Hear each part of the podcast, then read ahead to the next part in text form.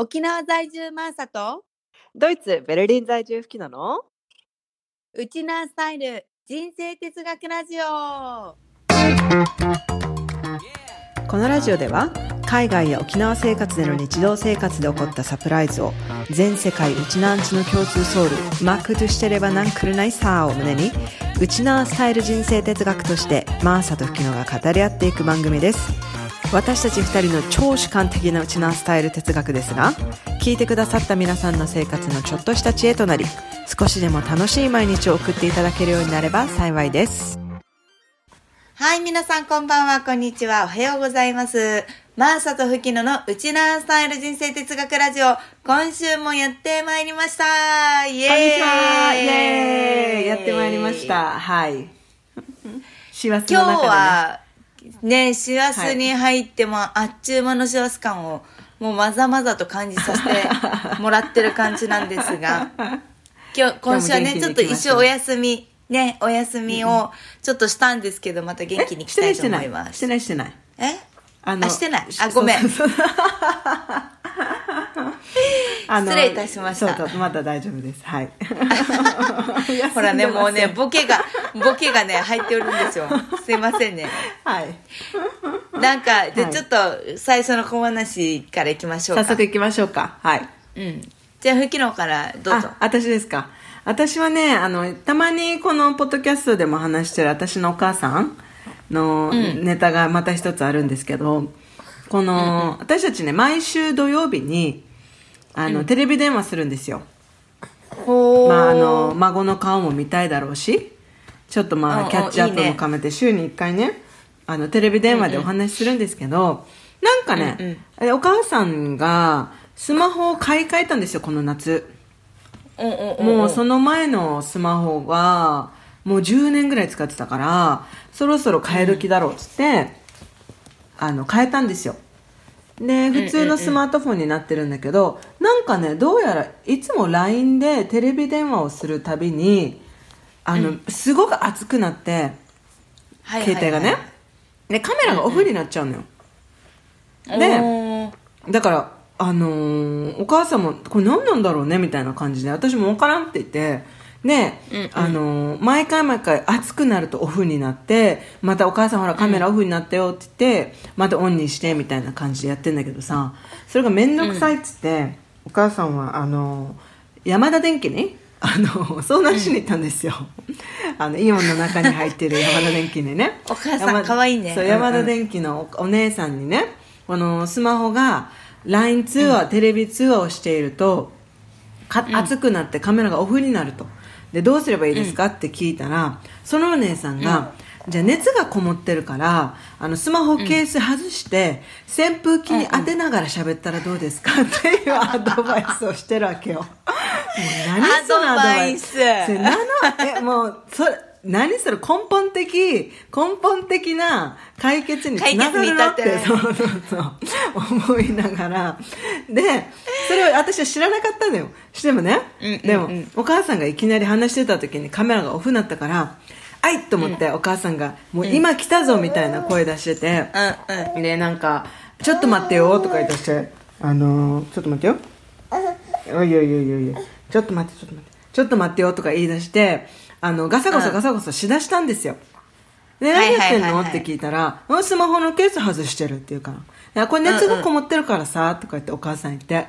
でああそうかそうかって思いながら私何やってるか見えないからさカメラがオフだから、うんうん。でカメラがオンになった瞬間に、あのなんかブーンってお母さんの髪がなびいて なびいてビヨンスになってた。そうそうそう。なびいてブーンってずっと音が聞こえるわけでお母さん何やって、うお母さん何やってんの？って言ったらん？携帯を扇風機の前に置いて喋ってるっていうわけ。でもずっとブーンってただの雑音。もうずっとそう雑音がずっとブーンって聞こえるわけ。でお母さんもさでも一応私はお母さんが言ってることは一応聞こえるわけよ。私のところに雑音は一応ブーンは聞こえるけど私がお母さんの声は私に届くんだけど私が喋ってもお母さんはねブーンってやりながら「うん吹きのあ聞こえない？聞こえない」っていうわけ。そりゃそうだわ。そうそうそうそう。聞こえないって言うから、いや、うん、そりゃそうだわって言って、で、扇風機の音がうるさいって言って、聞こえないって言って、言い出して文句言い始めて、でもまあ、どうにかこうにか私がボリューム上げたりして喋ってたのよ。でも3分ぐらいね。そしたら、お母さんが、え、吹きの、お母さん、寒いからもう電話切っていいって言ってきたから。お母さん、扇風機の風当たって、そう、お母さん、扇風機の風当たって、寒いさって言うわけよ。えーあのさ、なんでこのさ、私たちの親世代になると、お母さんってボケすごくなるの？だからさ、てか、素直なんだけど、お母さん寒いからもう切っていいってみたいな。お母さん、なんかさ、そういうなんかボケ、ボケボケになっちゃうよね、おばあちゃんになるとださか。お母さん可愛いね。かわいい。だから、あのさすがに私も爆笑して喋りながら。なんかどんどんさ、お母さんのリアクションが、ちょっと、あの、なんていうの、弱くなっていってたわけ薄くなってくそう、うん、うん、みたいな。どうしたのかなと思ったら、もう満文字して吹きの、お母さん寒いから、もう切っていい？扇風機切りたいさ、っていうわけよ。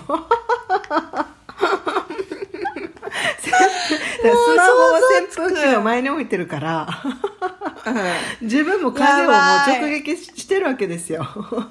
やばい。お母さん面白すぎる。お母さあんと思の、って伝説のね、うんうんファックスミーをね、ファックミーって言ったお母さんね。そうそうそうそう。で、寒いさ面ってなんて、なんて自分勝手なって思いながら。もう寒いさって。いやそうで、でも。ー、なんか気持ちはわかるけどうんそうわね。かるんですけど、それは寒いだろうよって思うんですけど、もうね、12月だからね。沖縄、沖縄とはいえね、扇風機に当たったら寒いでしょうよって思うんだけど。ねでもまあ、電池がね、あの、爆発する事故とかもあるじゃない、スマホって。はいはいはいはいはい。熱くなりすぎると。だからそういうのがあって怖いから、この山田電機のお姉さんじゃなくて、あの、うんちゃんとね、買ったところに行って、バッテリー交換してもらった方がいいよっていうアドバイスをしたんですけど、うんうんあの、まだね、今どう、本人は動いてるんじゃないかなって希望は持ってるんだけどさ。そうそうはいはいはいはい。そう、そんなね、なるほどね珍事件がまたありました。はい。さすがふきののお母さん。面白すぎる。だからさ、もうブーンってうるさいし。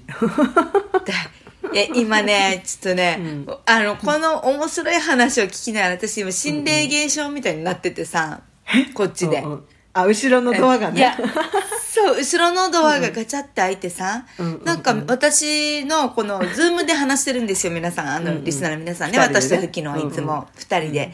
で、私、画面見てるから、後ろが映るわけじゃないですか、カメラでそしたらね、なんか小僧みたいな頭がこう、ぷよって出たんですよ。私の右側に。でも、後ろ向いたらね、いないわけ。その小僧が。え っと思って、うんうん。えこんなことやっぱあると思って左側見たらうちの次女だったっていう、瞬間移動してたね。うん瞬間移動してちょっとびっくりして 私はこうちょっと聞きながら、うん。えーって思いながら聞いててあの忙しかったねもっとがっつり笑いたかった。そうがっつり笑いたかったのに。そうそうそうそう。でちょっと、まあ、子供の話が出たから、私もじゃあちょっと小話なんですけど、はい。あの実はね先日あの日曜日にねすごい高校時代から仲のいい、まあ、友人家族たちと一緒にバーベキューやってたんですよ。ああ、で見たよ、またストーリー。ラムチョップでしょ？そうそう。そうそうそうそうそう羨ましい。うんうん。いやあのその日のバーベキューさ結構な二日酔いで私行ったんだけど、うんうん、すごい自分的にはた楽しかったわけね、うんうんうん、で楽しかった理由がまあ一応2つありまして、うんうん、1個は高校時代にこのかなりの b ボーイでも学校来ては寝てる、あの、すごい仲良しの、まあ、あきらくんっていう友人がいるんですよ。はいはい、あきら先輩ね。沖縄にいるんだ。そうそう。そうそう。あの、まあ彼は大学時代アメリカにも行ってて、まあ親戚はアメリカにいる理由もあって、で、まあ沖縄に帰ってきて、あの、東京にも来てたんだけど仕事で。で、今はまあこう、また別の仕事をしながら家族で、あの、一緒に沖縄に戻ってきてる組なのね。で、あの、みんな子供が娘たちだからさ、うんうん。一緒に遊ばせるってことで集まるわけよ。はいはいはい。で、その時に、うん。この b ボーイだった、あの、アキラが、うんうん。すんごいね、パパぶりを発揮しててですね。あー小煩悩に？彼のうんうん。小煩悩になってて、彼の子育て論が、うん。まあ私すごいね、染みてさ、へあの、理想だなって本当に思ってるわけよ。で、なんかその片鱗は前々から知ってたんだけど、うんうん。例えば、こう結構大きなこう、うん。白い壁にスクリーンで投影して、うんうん。YouTube でさジェットコースターの YouTube を流すわけよ。ディズニーとかなんかそういうはいはい。設定のやつ、動画を、うんうんで自分はねこうくるくる回る椅子の上に乗り、うん。あのレレジで持つカゴがあるじゃない？スーパーの、はいはいはいそうスーパーのカゴに、ねそう、ショッピングカートに乗せる、うんうん。あの、カゴね。うん。カゴに娘たちを入れて、うん。こうガタンゴトン、ガタンゴトンって言って、うんうん。あの、マジでリアル、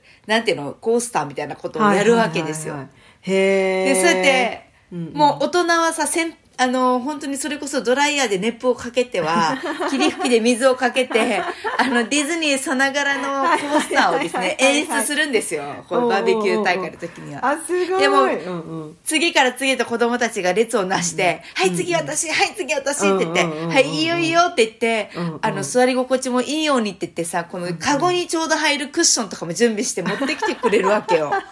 もうどんだけと思って、すごいなクリエイティブと思って。だね。うんうん。クリエイティブなわけよ。うんうん。でもそれだけにとどまらず、今回は、彼も前日忘年会で二日酔いだったんだけど、うんうん。娘とね、やりたかったことがあるって言って、うんうん。結構1時間ぐらいかけて、その友人宅に歩いて二人で来てたわけよ。はいはいはいはい。で、なんか久こう結構ね、散歩しながらゆっくり景色を、こう自分の住んでる街並みを娘と歩きながら見たいということで、うん散歩がてら、こう朝から仕込んだ、前日に仕込んだラムチョップとかさ、ティーボーンステーキをさ、リュックに背負ってさ、うんうんうんうん1時間の道のりを娘と歩いてきてるわけようんうんうん。で、で、その日暑かったわけ。あだけど途中アイス、そうそうそう、途中あ途中でアイス休憩を挟みながら、娘には買ったばっかりのジョーダンのスニーカーを履かせてさ、二人でピクニック気分で歩いてて、で、途中すごい景色のいい坂があって、で、そこでさ、いきなり彼はさ、わーって大きい声で叫んだらさ、もう娘が超びっくりしてたんだって。だけど、お前も大きい声出していいんだよって言ってさ、うんうんうんこんな大きい声出せってなかなか言われないだろって言って、うんうんうんうん今は思いっきり声出していいんだぞって言って、お父さんと二人声の張り合いの勝負？あー楽しい。なんかそんなこととかをやってて。おで、なん絶かさ、対覚えてるやつね将来。覚えてるやつよ、覚えてるやつ。うんうん。うんで、あの、バーベキューの時には美味しい肉って言ってかみんなにこう切り分けしてさ、本当に前々から準備してる。いつもバーベキューの時、美味しい料理、彼は手料理仕込みをしてくるわけ。でうんうんあの、受けるのが彼がよ、すんごいズータイもでかくてよ、うんうん。まあ、あの、b ボーイでラッパーでグラフィティやってたような彼なんだけど一見いかついんだけど、うん。お家でハーブとかトマトとかも植えてるわけ、プランターで。ギャップ。ギャップ。ギャップがすごいわけよ。で、このラムにはこの政治がいいんだよって言って、お家で積んできた政治を乗せてみんなに食べてみ食べてみって言って、もう主婦なわけ。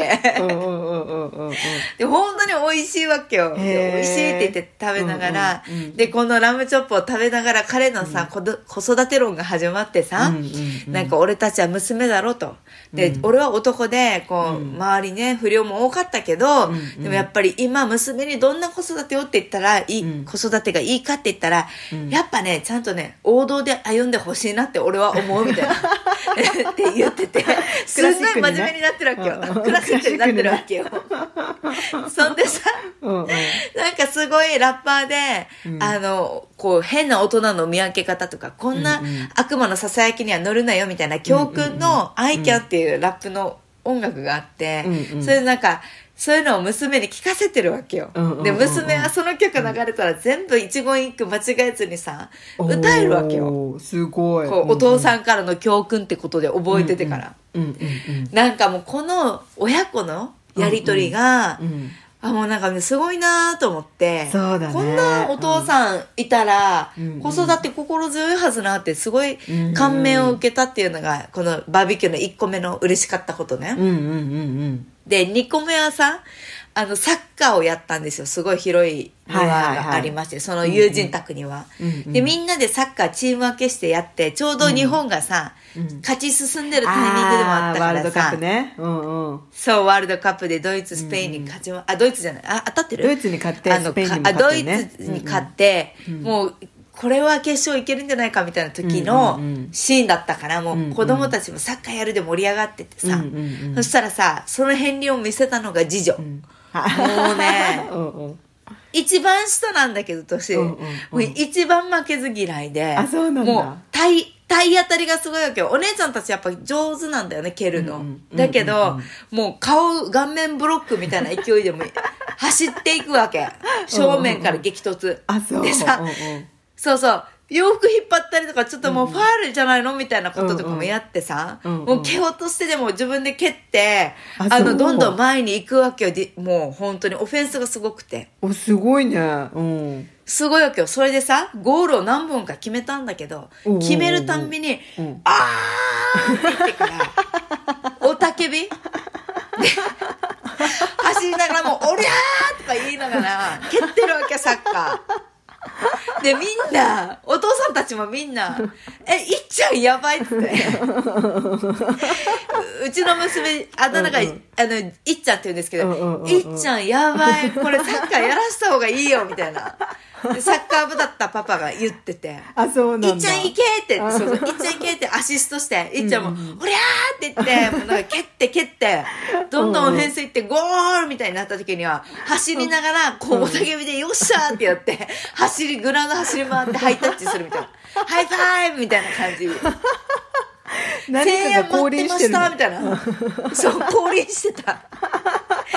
もうね、あなたワールドカップ出てたみたいな感じになってて。すごいね。私も夏あったけどさ想像できないよ、あんなおたけび叫ぶなんて。うん。だからこんなところでこんなって出てくると思わなくて、いつもみんなお姉ちゃんたちに可愛いね、可愛いねって言って、もういっちゃんいっちゃんってされてた子が、サッカーになったらもう、おらって言って、顔も怖いわけ、険しくてから。もう真剣勝負だわけよ、彼女にとっては。いいね。もう爆いいね。笑で。人生め精一杯生きてるね。うん。精一杯生きてて、うんうんうん。もうみんな、あの、完成として、あの、いた大人たち、あの、大声援みたいな、今日の MVP はいっちゃんだな、みたいな。もうね、お姉ちゃんたちが、お姉ちゃんたちがね、もう、時短太踏んでたっていう。感じでさ、そう、あの、次女の意外な一面を見たっていうね、楽しい週末でした。楽しみだね。もしかしたら将来なでしことしてねおたけびをそうそうそうそう上げてるかもしれないかもしれない。この負けず嫌いは人一倍だわって本当に思ったもんね、もうなんか。いいね。それもまあ個性だねそうそうそうそう、個性だなって思いました。はい。ということで、今週のね、まあ、小小話も、だいたいいつも長めになるからさ、我々まあでも小小話が。話がねちょっと楽しかったりするんでね私たちそうそうそうそうそう。ということで、じゃあ、はい今日のね、本題の,、はいあのテーマに行きたいと思いますが、今日は吹野さんのテーマ、持ち込みテーマということで。はい、はい。えー、元今回はね元ノマド人の吹きのが語るノマドのメリットデメリットということでイエーイ。はい、お話ししていきたいなと思って、ま、私もともと、ま、このテーマになったのは、ま、マーサがねリクエストをくれたんですけどもともと私あの自分をノマドって思ってなくてでノマドっていう、その単語もね実はあんまり好きじゃなかったんですよ。はいはいはいはい。なんなんでなんていうの？ん？なんでなんで？なんかのノマドって気取ってない？ノマドって言ったら気取ってないみたいな？はいはいはいはい。まだ。流行り的な？そうそうそう。あお私ノマドって言ったらなんかなんかね私そういう天の弱なところがあって 私はいつもね自分自身を紹介するときにはなんかノマドとは言わずにリモートワーカーですって言ってたんですけど。あー、へー。でもまあまあまあ分かりやすく言えばの、まあ、ノマドなんですよ。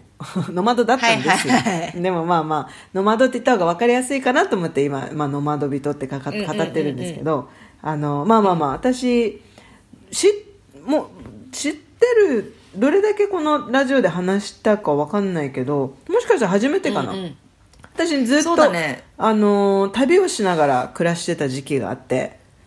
で昨日ねこのマーサとあのはあテーマを決まった後に収録の前にちょっとあどれぐらい行ったんかなと思って、ままあ、ちょっと振り返ってみたんですよ。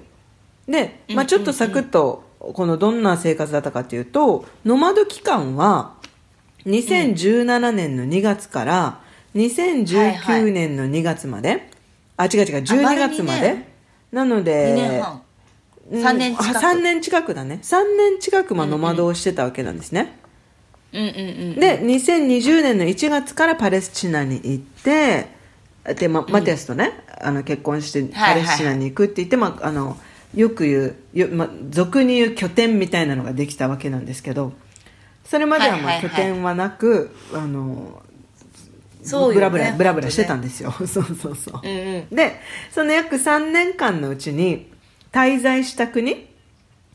滞在国、ね、聞きたい。滞在国は14カ国、ですごーい。でその14カ国に、まあ、拠点を14カ国に移しつつ訪問した都市なんていうの？行った都市、っていうのはもう軽く80都市以上は超えてたなって思ってて。すごーい。あの昨日カウンなんか数えててもう面倒くさくなって数えるのやめちゃったんだけど。そうそうまあまあまあまあいろいろ行ったんですよ。まあ滞在国だけじゃあ14カ国なので簡単に言うとイタリアイギリスクロアチア、モンテネグロ、チェコポルトガルインド、うん。スペインボスニア・ヘルツェゴビナマレーシア、インドネシアオーストリアうんドイツベルギーみたいな。まあほぼヨーロッパね。圏だったね。そうほぼヨーロッパに行ってて、でちょっとあの冬がね寒かったんでマレーシアとかあのインドネシアに冬の時期に3年目から行き出したみたいな感じでやっててはそうそうそうそう。で私はまあ何で滞在してたかっていうと特になんか特別なビザはなく日本のパスポートだけを持って行き来してたっていう感じの生活をしててで要はあれだよね、観光ビザだったってそうことでいい観光ビザよね。で日本人なら、えーヨーロッパの宣言エリアっていう宣言協定があるんだけどヨーロッパの中に。でその宣言協定に加盟している国に半年間のうちに3ヶ月滞在できるのね。はいはいはいで、はいはい。私がやってたことは3ヶ月宣言エリアにいて3ヶ月また宣言以外のヨーロッパの国に行って、はいはいはい。でまた3ヶ月リカバーしたら宣言のどこかの国に行くっていうようなことをよくやって、で冬になったら、えー、と東南アジアマレーシアうんうんうんうん。とか、あのクアラルンプールにねいたんですけどとかにえ一個質問一個質問うんうん。やっぱりこの宣言エリアに戻ってた理由は、やっぱそこが結構大都市とか面白い都市だなとか好奇心としても良かったってことなの、そうそうそうそう。私あとは？が行ってみたい国が宣言エリアにばっかりあったんだよね。なるほどね、うんうんうん。えちなみに同じ国に2回3回ってやっぱ行ったことところもある？あるあるあるあるある。スペインとイタリアは2回3回行ったかな？えー。うんうんうんうん。あのワクワクする。気に入って。うんうん。そうそうそう。っていうようなね生活をしてたんだけどまあ大体家家というかあの拠点を変えるのがうんうん。3ヶ月に1回、まあ2ヶ月とか、二三最大3ヶ月だね。23ヶ月に1回国と場所を変えて移動してましたと。でその滞在中に、まあ、週末にはあのちょっと観光しに行ったりとか。平日は普通に働いてとか、そういうふうなことをして過ごしてました。でそういう時に、まあ、マティアスと会ってあのそのまま結婚して今に至るって感じなんだけど、うんうんうんそうそうそう。まあノマドのまずメリットからいこうかなと思うんですけど、メリットはもうもうそのまんまいろんな国に行っていろんななんていうの？価値観とか多様性に触れることができる、はいもうこれが最大のメリッまあトかなと思って、そうよね、うんうん。えノマドってまあそもそも遊牧民みたいな言葉から来てなかったっけ？そうそうそう。ノーマドっていうあのモンゴルにノマド族っていう人たちが本当にいてそうよねそうよね。そうモンゴルの人たちは遊牧民なんだよね拠点を持たずに移動しながら、ね。でその人たちのことあの言葉なんだかの、ね、名前からノマドっていうふうにそうだよね。言われてるんだけど。で私もあの、まあ、いろんなところに行って今度あそこ行きたいなって思ったら自由にフラッとあじゃあ今度あそこ行こう。みたいな感じで場所決めて。ね。そっからあのまた何もかもが新鮮な日々が始まる。で何もかもが初めてであそこ行きたいあれ食べたいこれ飲みたいこんな人に会ってみたいとかさ。このこれを全部自分でコントロールして自分でやりたいことを全部あの叶えられるわけですよ。まあまあまあお金の上限はあるけどね、ぜ全部がやりたいっていうわけじゃない、やりたかったこと。あここ行ってみたいなとか、あれ食べてみたいなとかそういうことはうんうんうん。ほぼ全部できたしあとやっぱり、うん。そのいろんなとこ訪れることでその土地の文化とかさ人たち、うんうんうん。人々の価値観とかにも触れて自分の中のなんていうの？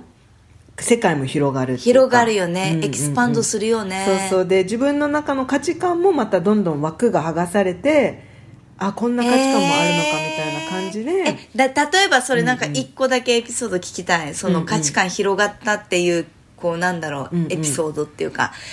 なんかこうどんな風に、なんだろう、うん結構さ新しいことをチャレンジするって勇気もいったり、うんうんそのアクション行動に移すってすごいパワーもいることじゃない、うんうんで、うんうん。そのなんかやりたいことがどんどん見つかってそれをチャレンジするのが当たり前になるこのフェーズに行くまでって結構みんながみんなできないことだとは思うわけよ。うんうんうんでもなんかこうやってみて、うん。何かすごいそれを超えるだけの何かを得られ、ゲインがあったから、うんうんやっぱどんどんやりたいってできるようになったのかなという印象があって、うん。そのさっき言った価値観がこう広がるっていうところに、うんうん。自分はこう思ってたんだけど日本ではね、うんうんうん。でも海外にいたらこれは全然違っててとかもしくはこういう価値観が素敵だなと思ってこれは今変わったとかっていうのがなんかあればちょろっと聞きたいかも。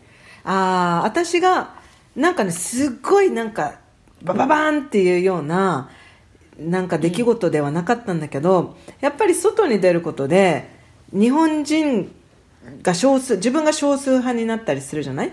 で相手が多数、まあ、なんていうのマジョリティで相手の文化で生活していく中で、自分を俯瞰してみることができるんだよね。私の当たり前がこっちの当たり前じゃないみたいな。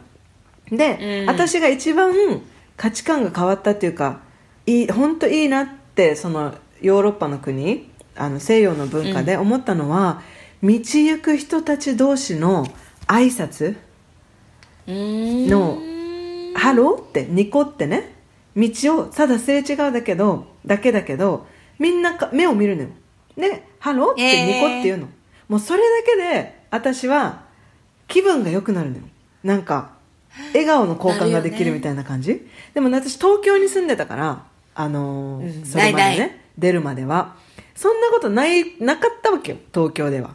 やったらちょっと怖い人だもんね。そうそうそうそうそうそう。そうなんか他人に我関せずみたいな絶妙な距離感を取るのが日本人じゃない、別に嫌い合ってるとかじゃなくて相手のプライバシーを尊重してそのプライベートゾーンには入らないみたいなのが日本人じゃない、うん。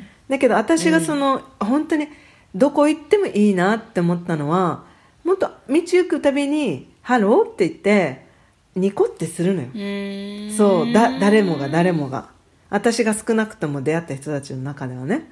だからそれが、ええ。私はもう本当に大好きでもうなんて気持ちがいいんだと思って。でいいことしかないじゃないって思ってたの。それをやいいこるのね。とない。だからいいことしかないね。そうそうそうそうお互いにね笑顔であの挨拶し合ってニコってするだけでなんか気持ちがね良くなるのよ。なんか、うん。多分ホホルモンが出るんだよね。幸せの、そうそうそうそう。だからそれはごく当たり前なのあそこは。だから私は、うん。あそういう自分でありたいなってやっぱり思ったよね、はい。あそういう海外での生活をしながら、日本はこうだからとかじゃなくて日本に行っても目目があって「こんにちは」って、ね、こう会釈するだけでもいい気持ちじゃない？だから私は、うん。そういうスタイルで私は行こうって思ったりとか、うん。っていうのは結構、うん確かに。なんていう自分の中で思って結構わーって思ったことなんか地味なんだけどさ思ったいことだったのやいやいやいや、うん。でも結構確かに文化の違いでもあるし、うんうん。でもそれが自分にとってこう結構こんだけなんか気持ちよくなるんだっていう体感値もあるからね、うんうんうん、そうそうそうそう。私も今想像しながらなんかオーシャンゼリーゼの気分だったよ今。それまあまあまあいい人ばかりじゃないけどでもいろんな人がいていろんな人の考え方があって私は結構俯瞰してみるタイプなんだよね。そのどんなコミュニティでも、ななんていうの、うん。当事者というよりかは結構冷めてるところがあってそこは私の、うん。なんていうの？マイナスな性格なんですけど。そう。いい いいところでもあるでしょう。かかなでもそうそういうのを見てあ自分はこうだなとか思ったりとか。自分を改めて理解することができる。自分という人間を。そう自分を俯瞰してみることであ自分ってこういう人間だったんだ。なんかこういう枠にとらわれてたなっていう枠を発見することができて。えでもこの枠っていらなくない？みたいなああ素晴らしい。だからこの枠は別に今までの自分の中の当たり前だったこと相手のプライバシーを尊重して声をかけないっていうのももちろんいいけどその枠を破って「こんにちは」って言って相手も「こんにちは」って言ってくれればそれでいいじゃんみたいな、うんうんうんうんうんうん。なんかその他人との距離の近さとかっていうのは、私の心地よいのはこれだからこれでいこうっていう、また新しい価値観をもらったりとかっていうのはあったかな。うん。結構やっぱ違う文化とか違う人種とか違うこう、まあ、宗教でもいいし、価値観を持ってる人と触れないと、うん。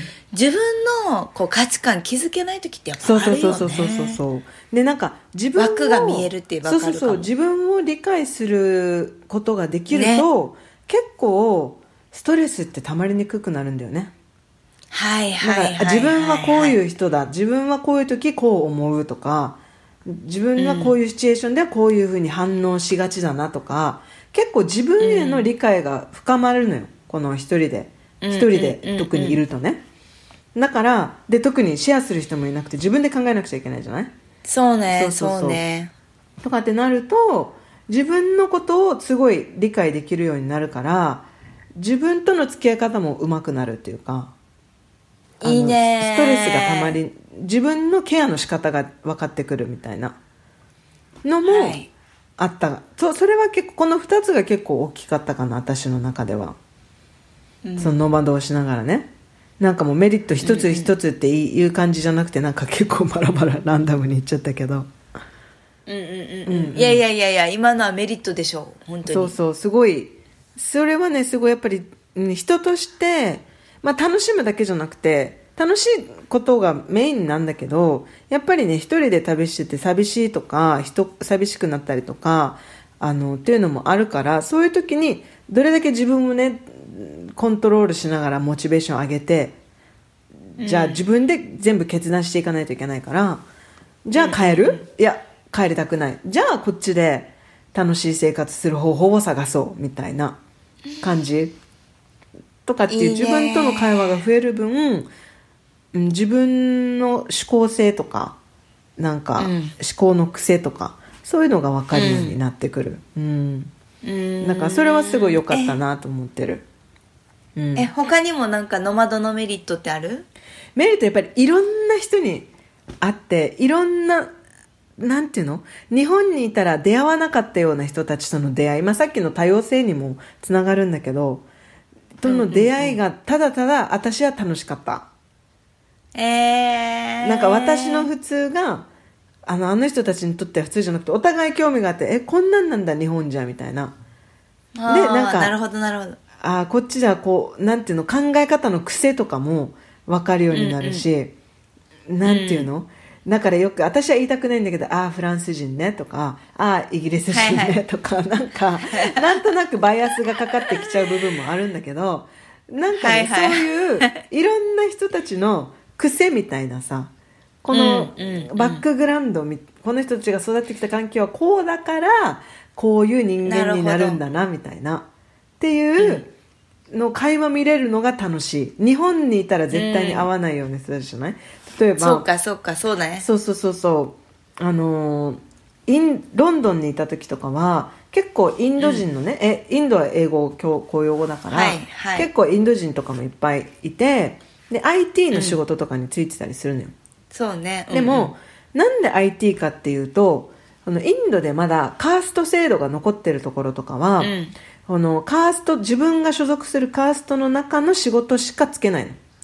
でもだから例えばそのカースト制度の人たちの一番下の人たちだったらホテルのね。シーツ洗いとか、洗濯物洗いとか、そういう職業しか持てないんだけどかつてのカースト制度の中に、IT っていう業種はなかったのよ。なかったから。だから誰でもつけるってこと？ん？誰でもつけてるの？そうそうそうそう。だからエンジニアとかこの IT 系の領域ってこのカーストの会にいる人たちにとっては唯一のチャンスなのよ。この自分のとらわれてるカーストから離れられるっていう。で新しい人生を切り抜いていくみたいな。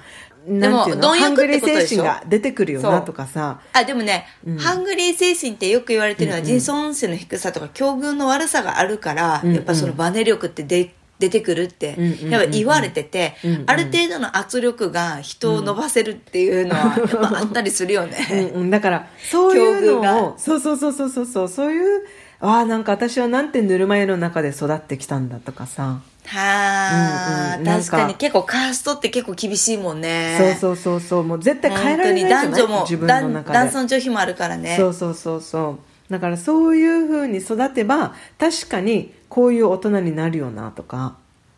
このインドに行った時なんて男の人、公共のバスでも男の子は男の人は左、ね。女の人は右にしか座れないとかさ、うんそういうのがあったりして、うんうん。だからそんなん言われたらもう手をつなぐとか確かにもうご法度でしょとか。うんうんうんうん。そういうふうにそうよなったりとか。ね。うんうん。そうよね。なんかそうそうそう。そうあそこヨーロッパとかではよくただただ何もなくただただだらだらカフェで何時間もおしゃべりするのが普通とかさ。だからしゃべるよくしゃべるんだよね。何があった？どうだった？どう感じた？みたいなだからに私日本でじゃあカフェに行こっかってなったことあんまなくて。あ、そう？待ち合わせ沖縄ので人まだいるかもな。あ本当。だからユンタ沖縄にあるのかな？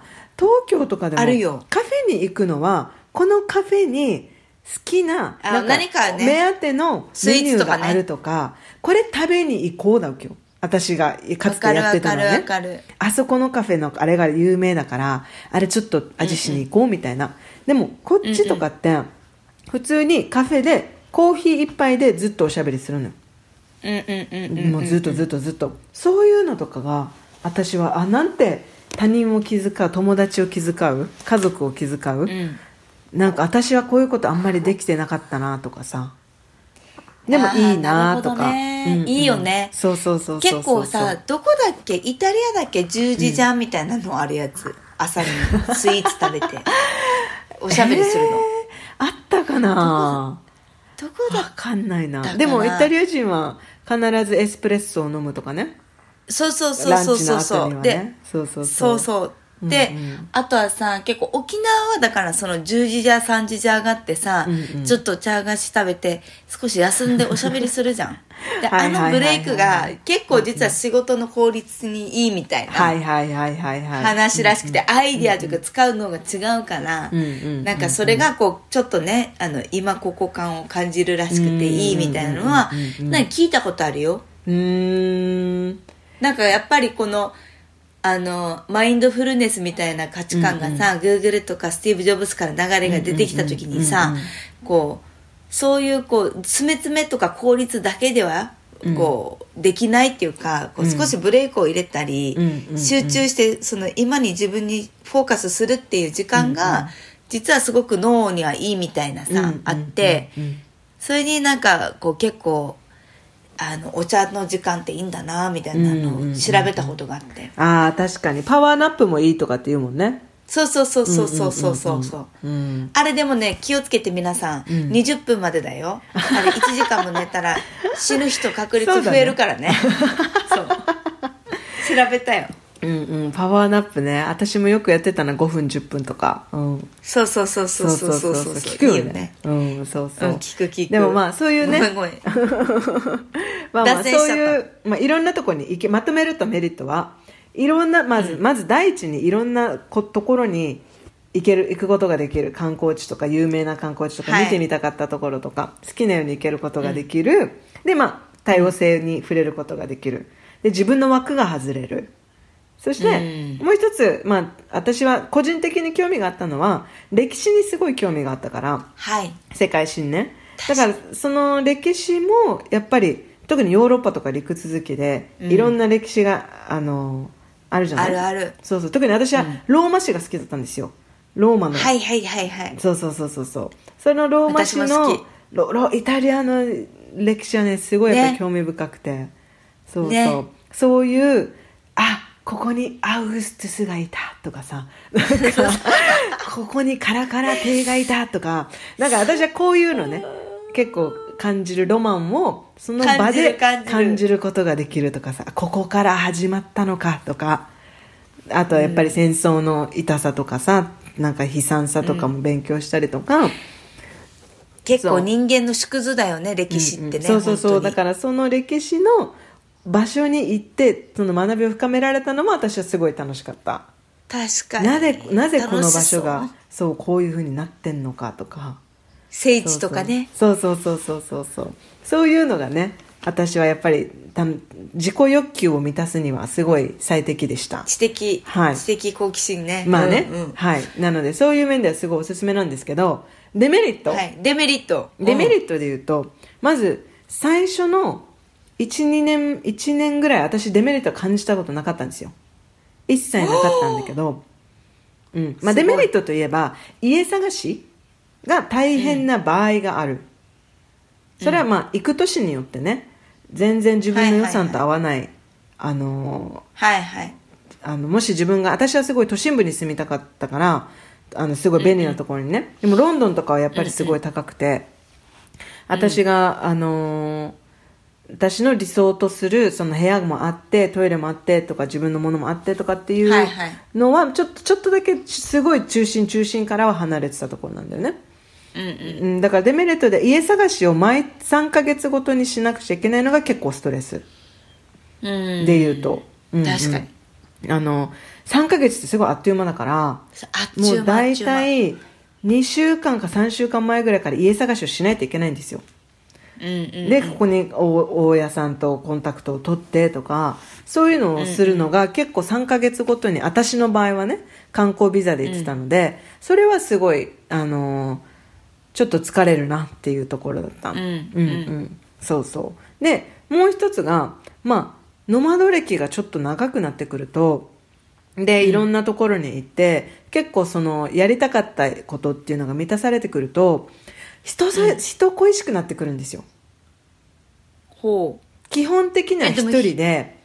でいろんな人に出会って毎週ハングアウトするような友達ができたとしても3ヶ月でバイバイという期限付きなんですよね、なので、やっぱり人間関係が築きにくくて放浪とする一人私は一人だったのでシングルだったので、うん。放浪とする、あのーことにちょっと寂しさを感じてきたことがあって。はいはいはいやっぱりこのコミュニティに属して地域とかね自分のコミはいュニティに根を張ってここでなんか人間関係を構築していくっていうのはすごいすごい幸せなことなんだなって、そうそう感じた、でもそれができない。ノマドをしている限りは、でも多分それがパートナーと一緒だとか家族と一緒にノマドをしてたらまた違うんだろうけど私の場合は一人でノマドをしてたので基本的には家に帰ると一人なのね、うん。そうそう。そういう場合になんかまた来週も会えてもっといろんな経験を一緒にしたいなって友達に会ったとしたら、はいはいはい。あでもなんか3ヶ月でいなくなっちゃうしまたいつ会えるか分かんないし、みたいな寂しさがどんどんあって、そうあでもここにいてずっとこういうコミュ私だったらこのバルセロナではラライターのコミュニティっていうのがあって、ライターのコミュニティで毎週日曜日参加してたのね。でみんなでちょっとライティングの作業をして、今日はこんなこと書いたとか、最近仕事でこうだとかっていうのも話し合ったりしててすごい好きだったのよその時間が、うんうんうん。でもそれが、あのー私がいなくなっても彼彼彼女たちはあ今度こんな作品作ったんだよねとかってどんどんどんどんどんどんなんていうのビルドアップしていくっていうのがその場には私はいなくて、なんていうのいつまでたってもうんゲスト、はい。私はゲスト気分、うんな感じなのはすごい寂しくて、だから最後の方3年目に思ってたのは本気で好きな都市うん。に、決めて。あのフリーランスビザを取って1年最低でも、は滞在する1年ごとのノマドっていうのにシフトしようかなって考えてたの。そうそうそう。だからやっぱり短期間でずっと移動し続けるっていうのはなんか初めは楽しいんだけどやっぱね、人はコミュニティに属した方がうん。幸せ感はやっぱ高まんなって思った、あるよね。そうそうそうそうそう。えでもさそれでも1年ごとにやっぱノマドはしたいっていうのがあったんだ。その定位置ずっといるっていうことうんではなくて、うんうんうん。うんうんうん今でもねそれは別にやっても構わないかなと思ってる。子供さえ大丈夫なら。えーやっぱりね、あの四季を体験したらこの年この年のオーバービューが見れるっていうか、はあ。だからあ夏はいいけど冬はきついなとかはいではいはいはい、もこっちの冬この年の冬はなんか青空多くていいなとかさ。なんか冬になるとちょっとねベルリン今超寒くて来週マイナス6度が最高気温とかなんですよ、信じられないでしょ。うん私もうえう嘘って二度見したんだけどもうねそうなると そうなるとねちょっと人々があのちょっとツンケンしてくるんですよ。するよね。寒くなるとね。寒くて外に出ても寒いしずっとグレーだしみたいな、うん。外は。だからいやだったら夏は、あ冬はあの南半球のね夏の時期のブラジルとかに行こうかとか、そういうふうな選択肢が持てるのは、ね。オプションを持っとけるのは、いいいいかなって今でも思ってるけど、確かに確かにうんうん。確かに、でもやっぱりその行きたいって拠点をね決めるにもやっぱり1年は最低住んでみてうんあのどういう人たちとのコミュニティがあるのかとかさやっぱりあるから、そういうのがあのノマドたノマドをしてる人たちのデフォルトの通っていく道なような気もする。なんか私もフェイスブック上にもノマドのコミュニティってすごいいっぱいあってみんなこの次どこの国行くどこの国行くどこの国がいいとかっていうレコマンデーションをするのもあればノマドをして1年なんだけどもう超ロンリーでどうしようみたいな。で鬱になる人も結構いるのよ。これ冗談じゃなく。えー、ノマドし続けて孤独で孤独感を感じて鬱になっちゃったみたいな。だからコミュニティの存在ってすごい偉大なのよね。なるほどね。だからその鬱になっちゃったどうしようっていう投稿をしてる人たちもいるしでもやっぱり3ヶ月でバイバイだしみたいな。私がと言ってる同じようなことをもうみんな言ってんのよ大体、だからあじゃあここの行った年でここがすごい良かったから今度からここにちょっと長期滞在しようかなみたいな。うん。だから拠点えでもやっぱりうん。そうよね。でもそうなるとその拠点ができるって言って、3年目にしてフキノは、そのめでたかはあのゴールインした 結婚したおかげで拠点ができたって話になったじゃない？そのみんなノマドの人は結婚して移住することというかそこの国に住むってことも王道というか多いの、そうこれ面白いことに私と同じ時期に、私と同じぐらいのノマド歴の人と大体会うのよ。で、へーその私と同じ時期にノマドだった人たちは私が知ってる友達ね。みんな今落ち着いてる、え？だから拠点を持ってんのよ。みんな。だから今でも拠点を持ちやっぱ3年なんだ。つつ結局リモートワークできるからちょっと、そうね、まあ、気軽に旅とかは行けるんだけどみんな拠点も持って。拠点は持ってそうそうそうそうそうそうそう。えそれはパートナー付きで？パートナー付きの人が多いかな。うんうんうん。そうだね。うんうん。だから拠点を持つっていうことのありがたさ。あと拠点がないことの、うんね、そうあの心細さ。そうそうそう、うん、だからやっぱり拠点があると拠点をベースにじゃあ今度はなんていうの長期間のスパンが立てられるっていうか今日人生を長期間で見られる、例えばあ、はいはい。このこの資格を取りたいけど資格を取るには5年ぐらいかかるなみたいな。でもじゃあ5年間かけてこういうふうにお金もやりくりしながらゆくゆくはこう資格を取ってキャリアチェンジしていこうとかさ。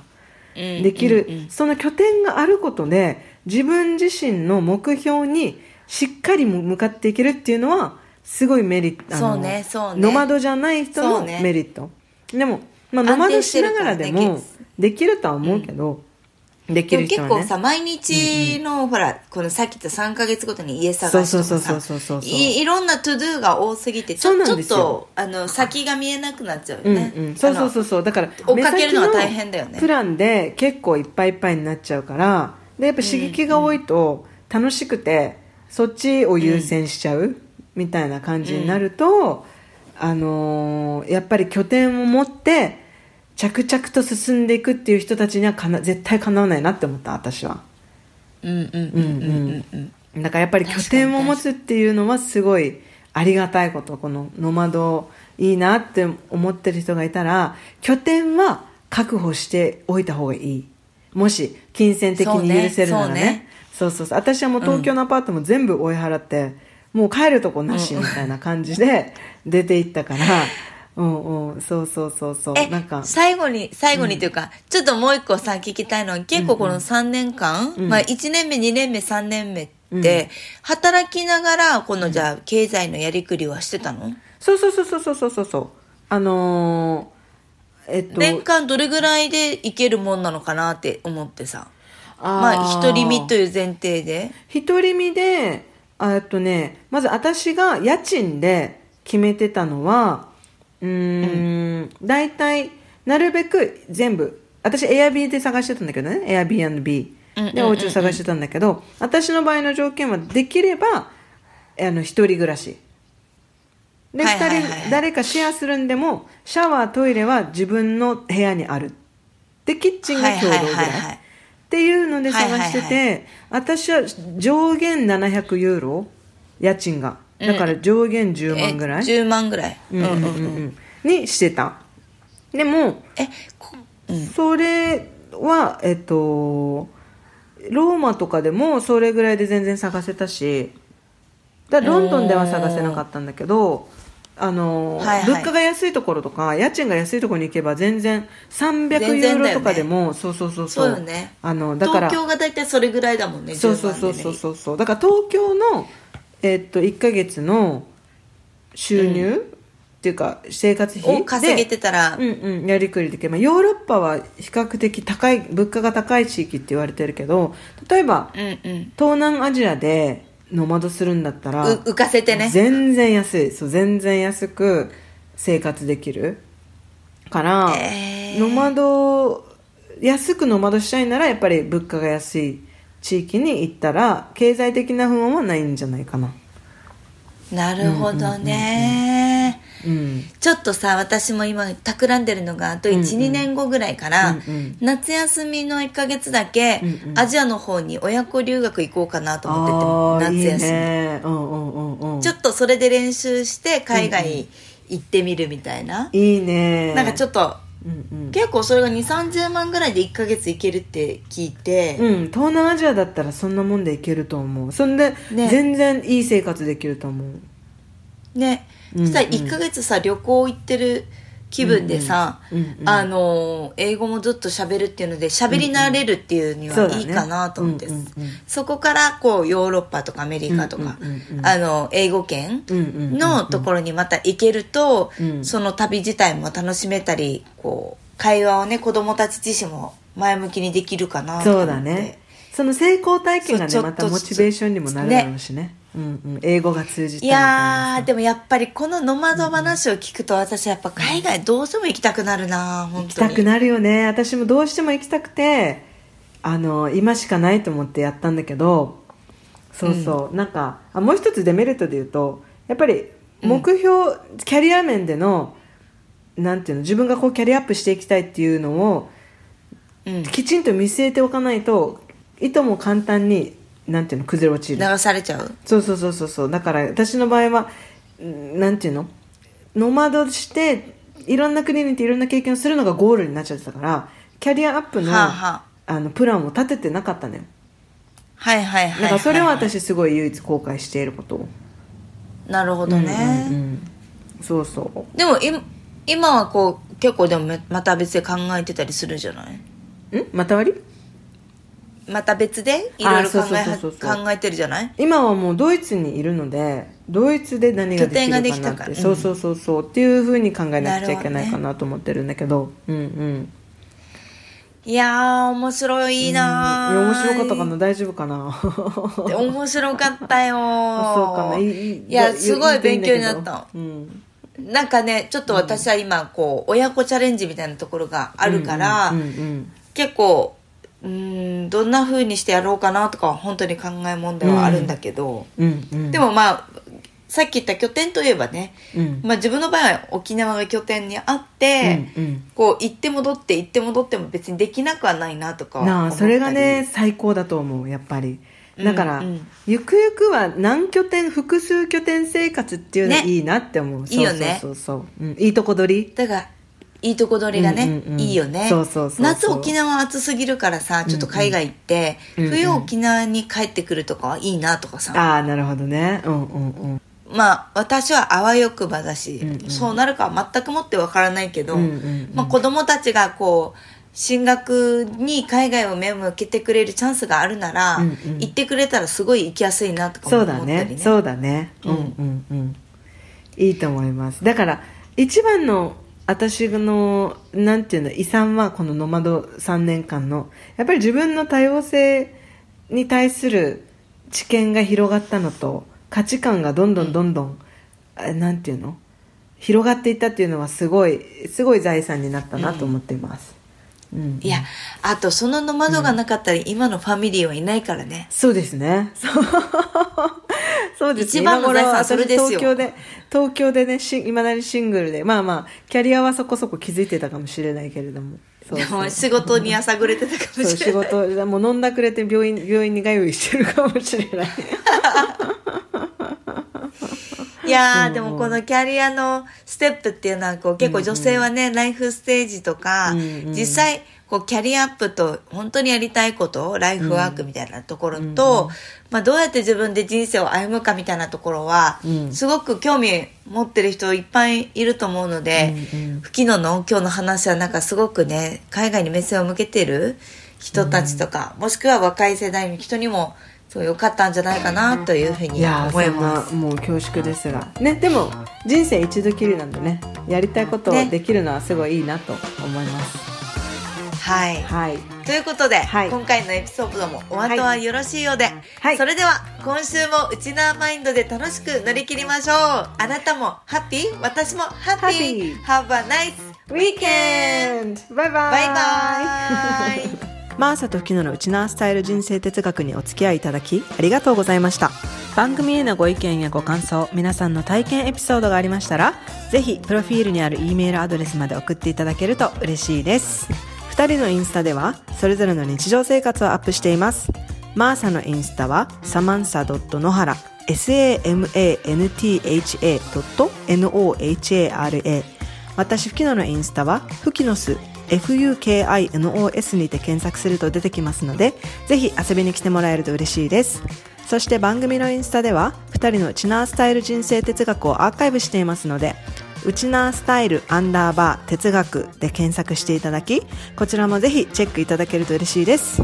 ではでは。